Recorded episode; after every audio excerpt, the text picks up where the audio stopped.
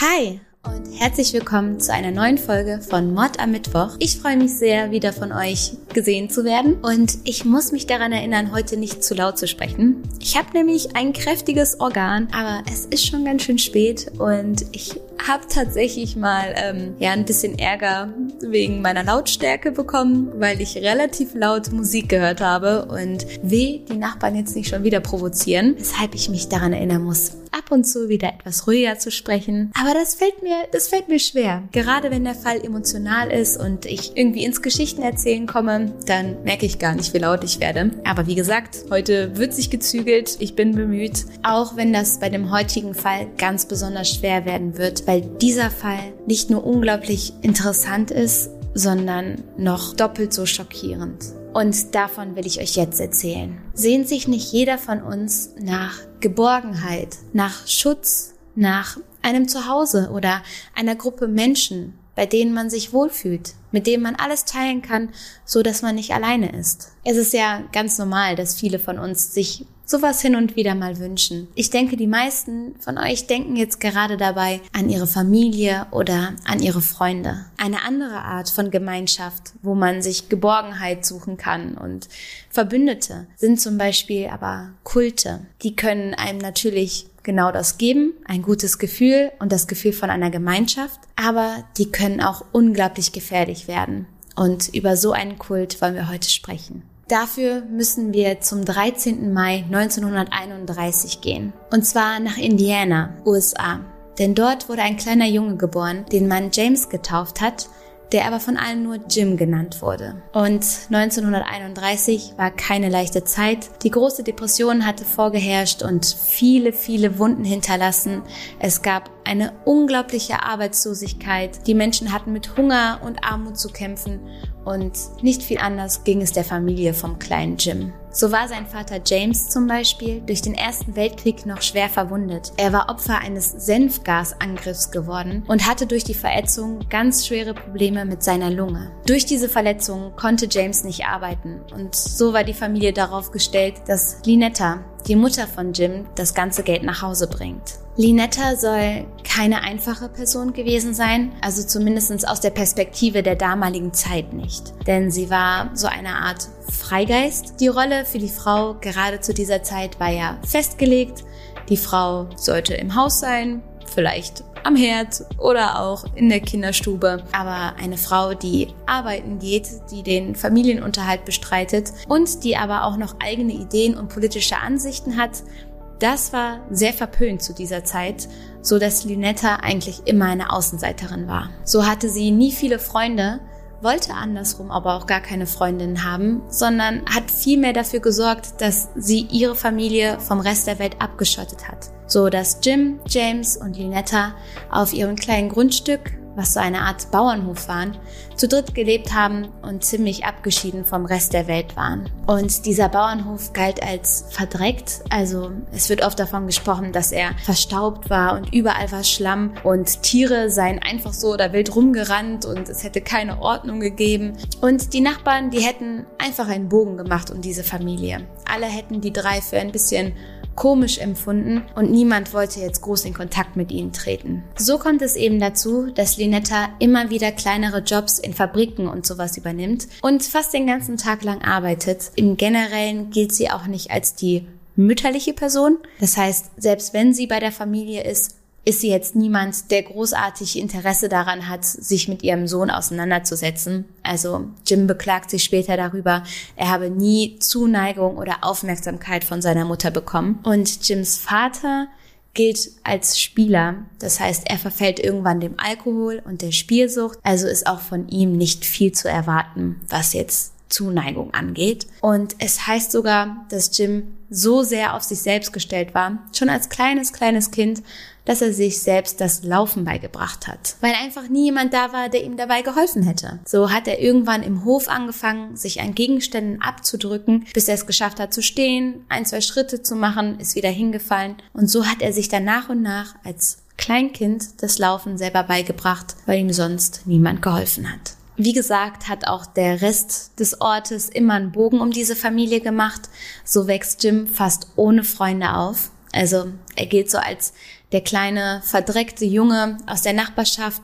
Er sieht immer leicht vernachlässigt aus, hat immer dreckige Klamotten und ist immer von Tieren umzingelt. Also so ein bisschen Mowgli-mäßig kann man sich das vorstellen. Es heißt sogar, er habe einen, einen Rudel Hunde gehabt, die sich immer um ihn gruppiert haben, so als seine Beschützer. Und er sei richtig der Anführer dieses Rudels gewesen. Also echt so wie, wie im Dschungelbuch. Aber Trotzdem, auch wenn das mit den Hunden jetzt ja ganz lustig klingt und Jim sich wirklich gut durchgeboxt hat für seine Voraussetzungen und da das Beste draus gemacht hat, so merkt er später trotzdem, dass ihm was fehlt.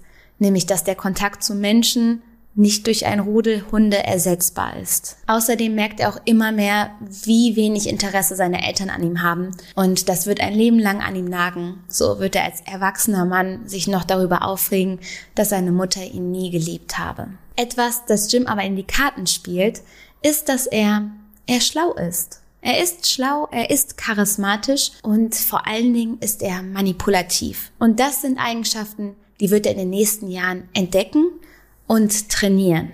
Und dann wird er sie meistern. Kaum hatte er sich also in den Kopf gesetzt, endlich menschliche Anerkennung zu suchen, so schaffte er es, Freunde zu gewinnen. Und das sehr, sehr schnell. Und etwas, was dabei aufgefallen ist, ist, dass egal in welcher Art von Gruppierung er war, in welchem Freundeskreis er unterwegs war, er war immer der Anführer. Er war immer derjenige, der das Wort hatte, der bestimmt hat, was gemacht wurde, der die anderen geleitet hat und das schien ihm auch sehr, sehr wichtig gewesen zu sein, diese Rolle zu haben. Oh, ich muss ein bisschen aufpassen. Ich merke schon, ich komme hier in, in Redefluss und die Stimme wird langsam wieder lauter. Aber ich reiß mich zusammen. Er fängt auch irgendwann an, auf sein Äußeres zu achten. Es heißt, er sei immer in Sonntagsklamotten umhergelaufen. Das sei ihm ganz wichtig gewesen, wie andere ihn finden und wie er auf andere wirkt. Und er beginnt damit, immer mehr Kontakte zu knüpfen und sich in neuen sozialen Gefügen auszuprobieren. Und etwas, das er damals schon bemerkt, ist, dass er dieses Gefühl gemocht und geliebt zu werden und von Leuten gesehen zu werden, dass er das braucht, dass er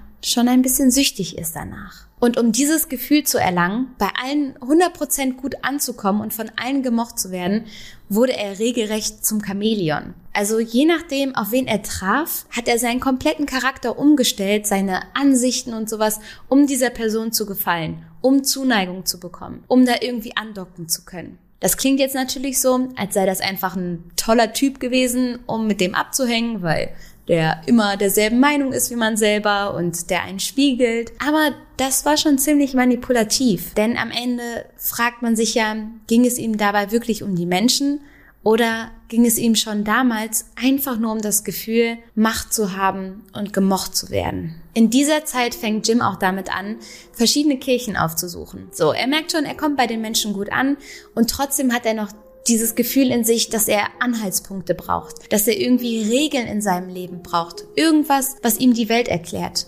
Denn von zu Hause hat er sowas ja nie bekommen und so sucht er das jetzt in der Religion. Und das gefällt ihm richtig schnell, richtig, richtig gut. So fängt er zum Beispiel an, als Jugendlicher in seinen Freundeskreisen Predigen zu halten. Also er stellt sich da in die Mitte eines Platzes, manchmal auf so einen kleinen Hocker und erzählt seinen Freunden dann seine Ansichten, predigt ihnen, wie man sich zu verhalten hat und was der Wille Gottes ist. Und alle hören zu und sind begeistert. Tatsächlich erzählen hierbei ein paar der Quellen schon davon, dass er die Treue seiner Freunde regelmäßig getestet hat. Das heißt, er wollte schon damals seine Freunde mehr als Anhänger haben. Also ihm war es, wie gesagt, wichtig, da in der leitenden Position zu sein. Und so hat er sie zum Beispiel dazu aufgefordert, Tiere zu quälen, um zu gucken, wie weit sie für ihn gehen.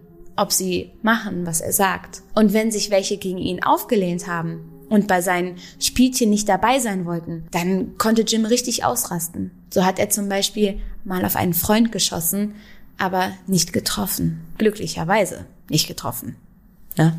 Puh. Nachdem Jim also eine ganze Reihe von Kirchen getestet hat und verschiedene Abzweigungen des evangelischen Christentums so getestet hat, verschiedene Gemeinden ausprobiert hat, findet er Gefallen an einer kleinen Kirche. In dieser Kirche wird nämlich gefeiert und getanzt. Das heißt, es ist nicht so ein stures Ablesen von Gebeten und ein stilles Beieinandersitzen, sondern man feiert zusammen, man singt, man spricht mit Emotionen darüber, was einen bewegt. Und das ist genau das, was Jim sich wünscht. Jim ist angetan. Er, er ist verliebt in dieses Konzept und ihm ist langsam klar, was er will. Er will eine Kirche, die offen ist, die offen ist für alle Herkünfte, für alle Minderheiten, für alle Hautfarben. Ein riesiges Gotteshaus, wo die Türen offen stehen und jeder sich zu Hause fühlen kann. Und ich merke, ich fange wieder an, richtig laut zu reden. Es tut mir leid, liebe Nachbarn. Bitte Bitte klingelt nicht. Ich reiß mich wieder zusammen. Damit war er seiner Zeit bei weitem voraus, denn wir bewegen uns gerade so um 1950 herum. Das heißt, Religion und alles waren strikt aufgeteilt in weiße und schwarze Kirchen, dass da irgendwie alle zusammen beten und feiern. Das war undenkbar zu der Zeit. Und ich meine, das klingt doch super. Also ein sehr fortschrittlicher Gedanke. Man wünscht sich einen Ort, wo jeder Zuflucht finden kann.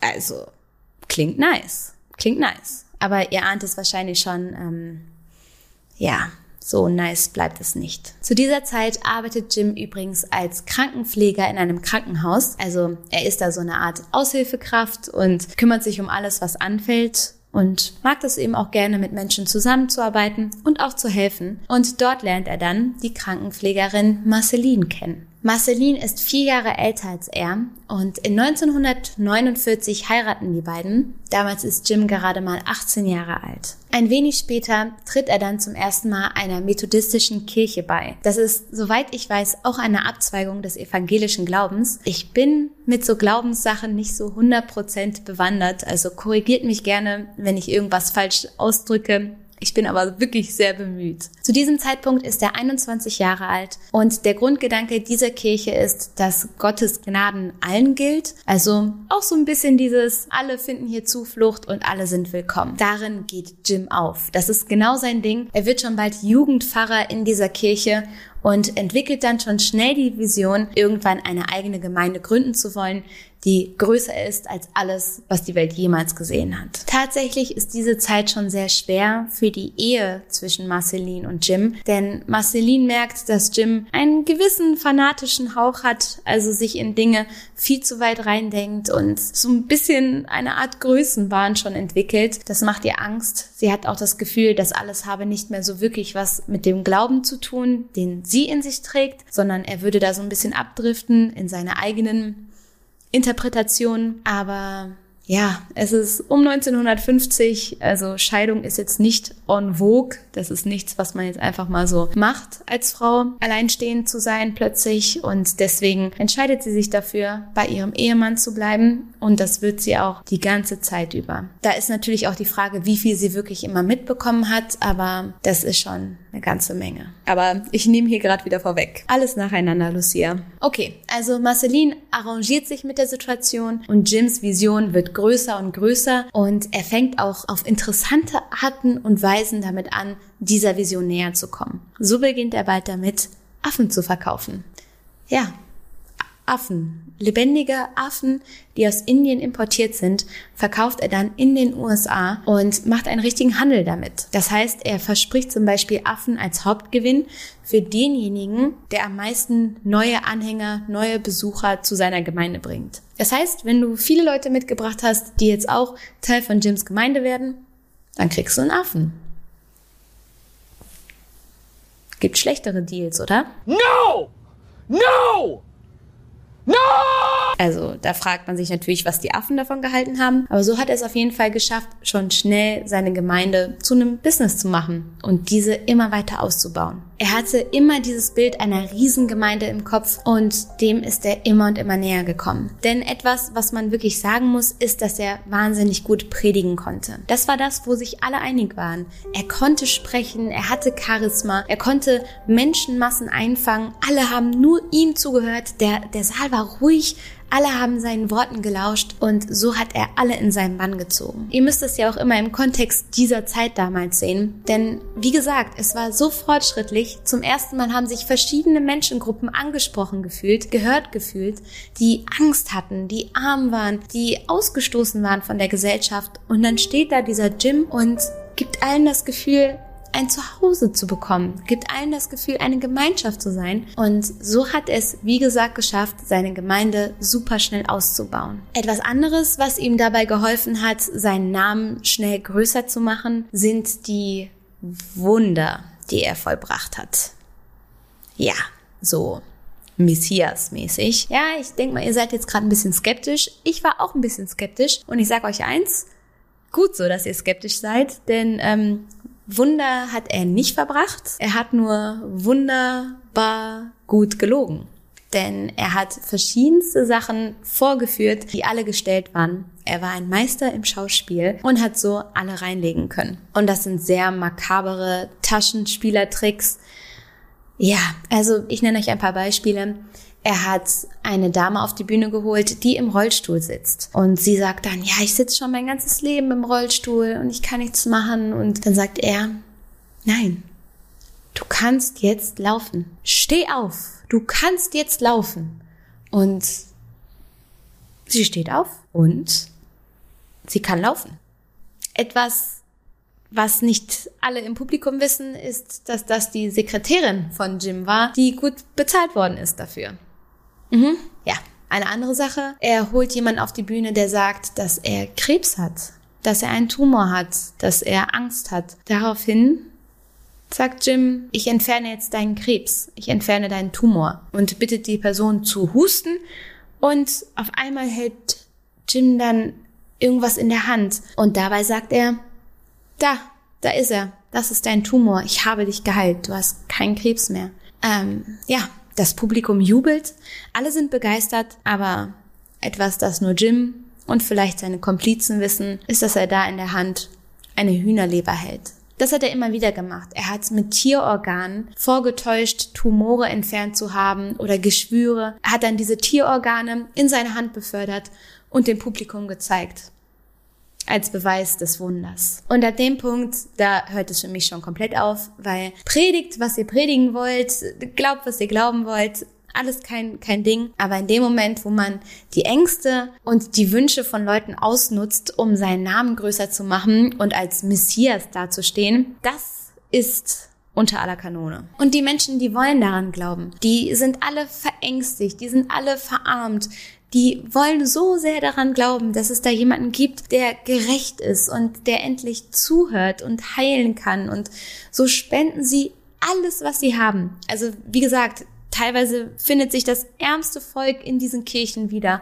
Und sie geben alles an Jim, weil er ja so ein Messias ist. Schon bald gründet Jim dann auch schon seine erste eigene Kirche, die nennt er dann People's Temple, also der Tempel für die Menschen. Er hat immer mehr Macht, da sein Gefolge immer und immer größer wird. Aber man muss ja auch sagen, er steht trotzdem in vielerlei Hinsicht noch für gute Dinge. Also er setzt sich immer weiter für Gleichberechtigung ein, hat da immer noch seine Vision davon, dass alle eben eine Gemeinschaft werden können und kämpft auch dafür, dass zum Beispiel in Restaurants sowohl schwarz als auch weiß sitzen kann.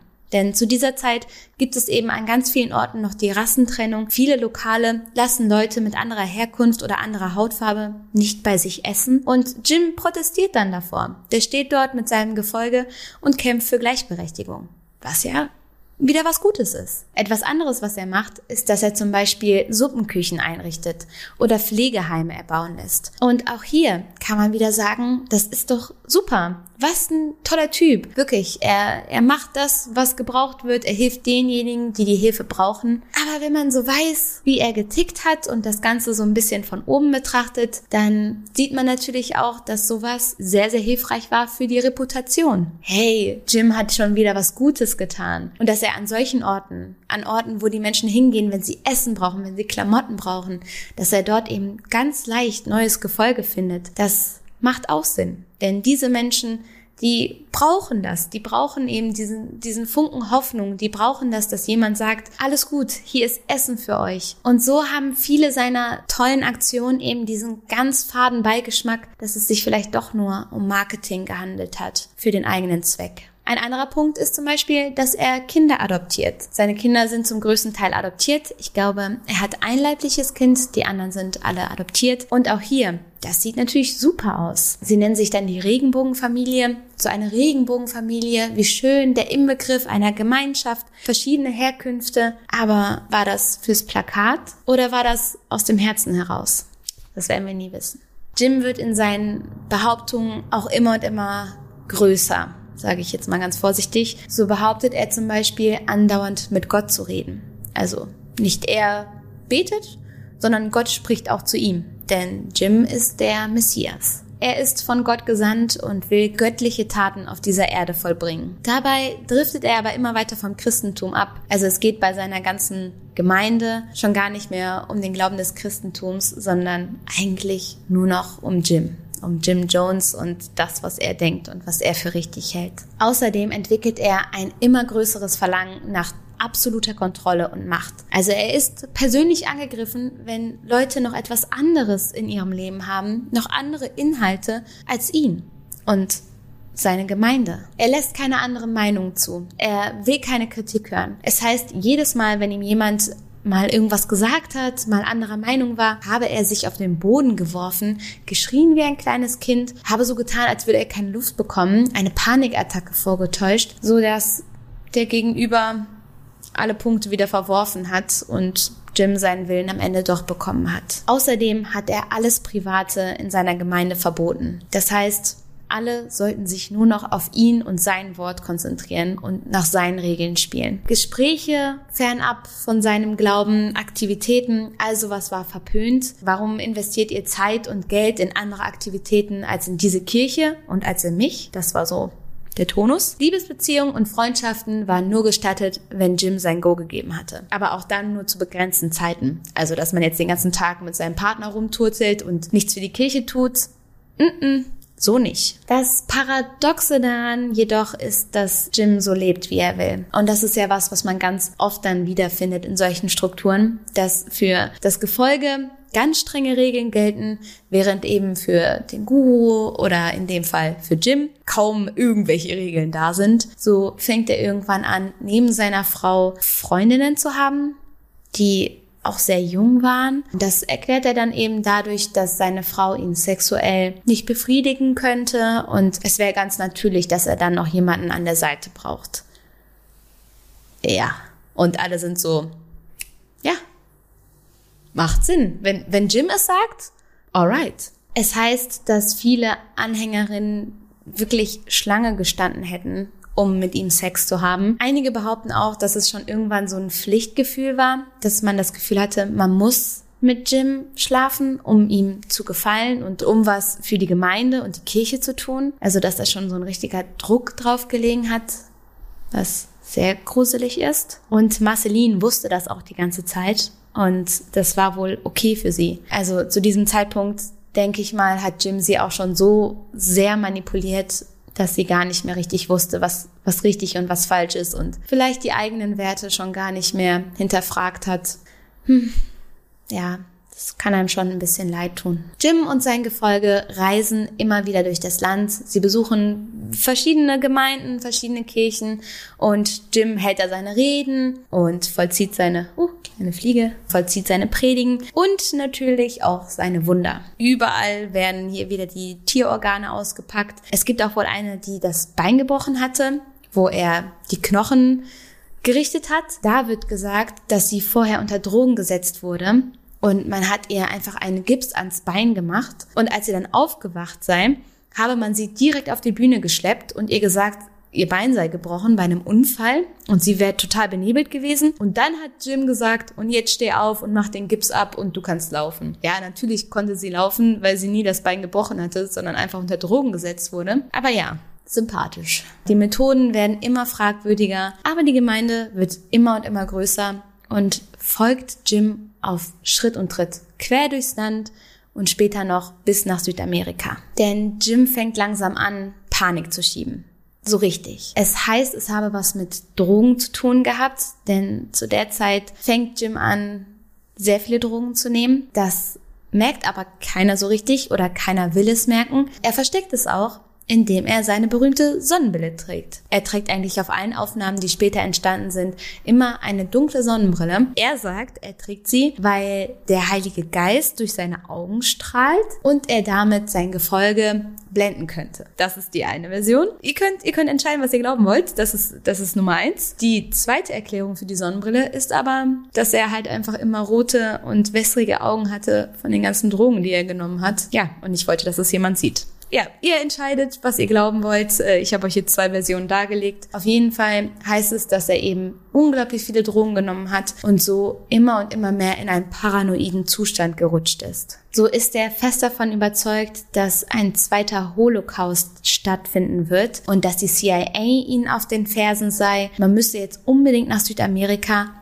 weil hier in Amerika irgendwann alles den Bach untergehen würde. So verlegt er 1974 den Standort nach Guyana und das ist dermaßen abgekapselt dort. Also es ist wirklich nur dieses Jonestown, so nennt er den Ort dann, so nennt er die Gemeinde. Ansonsten Dschungel. Ja, das war's.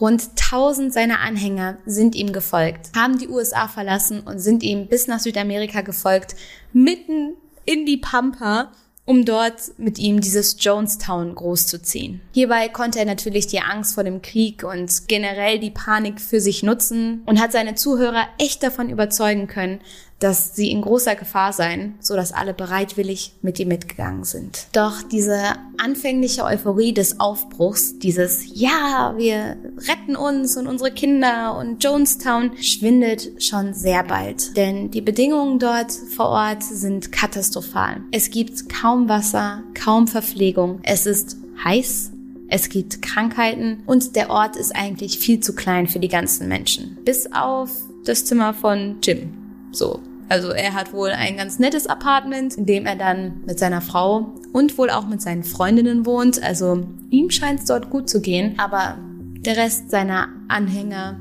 die leben wohl unter schrecklichen Bedingungen. Es heißt, schon bald hätten die ersten gehen wollen und den ganzen Ort hinter sich lassen wollen. Aber Jim ist ja nicht Jim, wenn er nicht vorgesorgt hätte. Er hat nämlich sämtliche Pässe einsacken lassen. Er hatte fast alle Papiere von fast all seinen Anhängern. Außerdem hatten sie ihm ja fast alles gespendet, was sie jemals hatten. Selbst wenn jemand seine Papiere noch hatte, hatte er wahrscheinlich schon sein ganzes Geld an Jim abgedrückt, so dass die Lage wirklich aussichtslos war. Man war mitten im Dschungel, ohne Papiere, ohne Geld in dieser Gemeinde. Zu dieser Zeit fängt Jim auch mit immer drastischeren Bestrafungen an. So gibt es wohl ein feuchtes Erdloch und jeder, der ihm missfällt, wird in dieses Erdloch gesperrt für ein, zwei Tage. Und dann führt er irgendwann die White Nights ein, also die weißen Nächte. Und in diesen Nächten will er die Treue seiner Anhänger ihm gegenüber prüfen. So lässt er sie zum Beispiel in einer der White Nights Wein trinken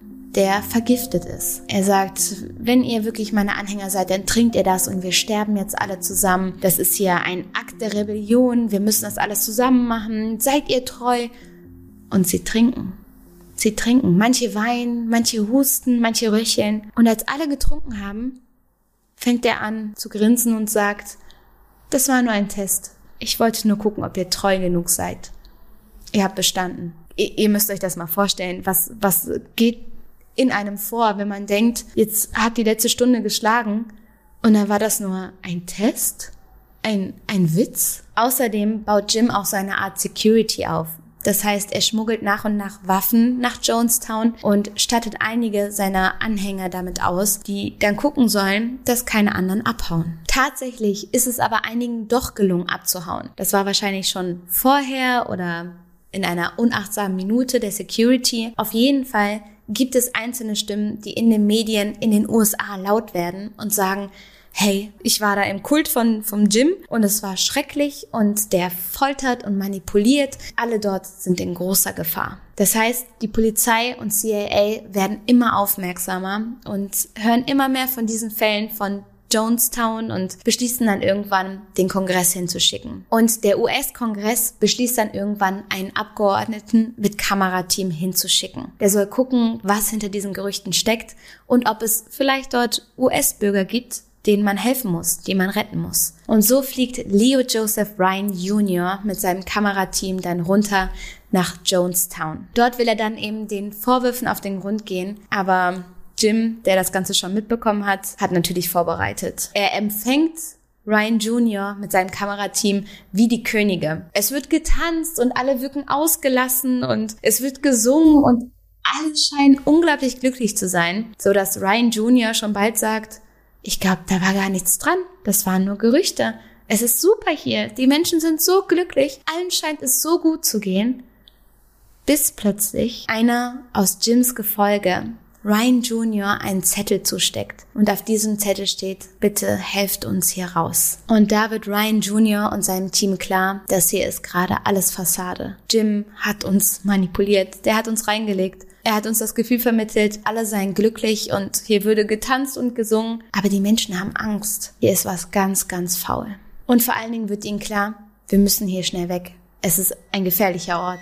Als ein paar der Anhänger von Jim bemerken, wie die Stimmung gekippt ist bei Ryan Jr. und seinem Team, bitten sie ihn heimlich, sie mitzunehmen. Sie sagen, bitte, bitte, nehmt uns mit, nur ein paar von uns, rettet uns. Und genau dazu entschließen sie sich auch. Und so kommt es dazu, dass Ryan Jr. mit seinem Kamerateam abreist, mit einer Handvoll Anhängern von Jim Jones. Doch bevor sie ins Flugzeug steigen können, werden sie angegriffen von der Security von Jim. Und noch am Flughafen werden sie erschossen. Jim, der das alles aus der Ferne mitbekommt, merkt, dass sich die Lage immer weiter zuspitzt und weiß, dass bald die Polizei anrücken wird. Dass man sich fragen wird, wo der US-Kongress bleibt, wo die Abgeordneten bleiben.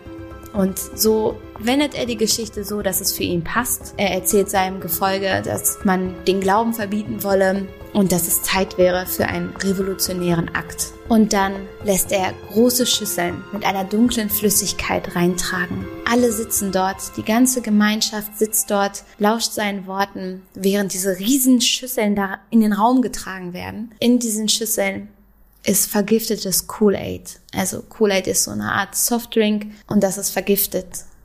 Literweise davon werden reingetragen. Jim befiehlt, dass sie sich nun anstellen, in einer Reihe. Jeder soll sich ein Glas nehmen und dann sollen sie trinken. Es wäre Zeit und das müssen sie jetzt machen und besser sie machen es so und gemeinschaftlich, dann ist es ein Akt der Revolution und dann wäre es alles für den guten Zweck. Es wäre jetzt an der Zeit und die Menschen weinen. Die Menschen weinen und die Menschen betteln und es ist, es ist schrecklich. Es gibt noch das Originaltape zu hören. Immer wenn ich euch sowas sage, sage ich, hört es euch nicht an, guckt es euch nicht an, aber ihr tut's am Ende ja doch, ihr Schlawiner. Aber ich kann nur noch mal sagen, hört es euch nicht an. Ich habe viel die Recherche gehört und man hört Leute weinen, husten, man hört Babys weinen, denn unter den Leuten waren eben auch Kinder.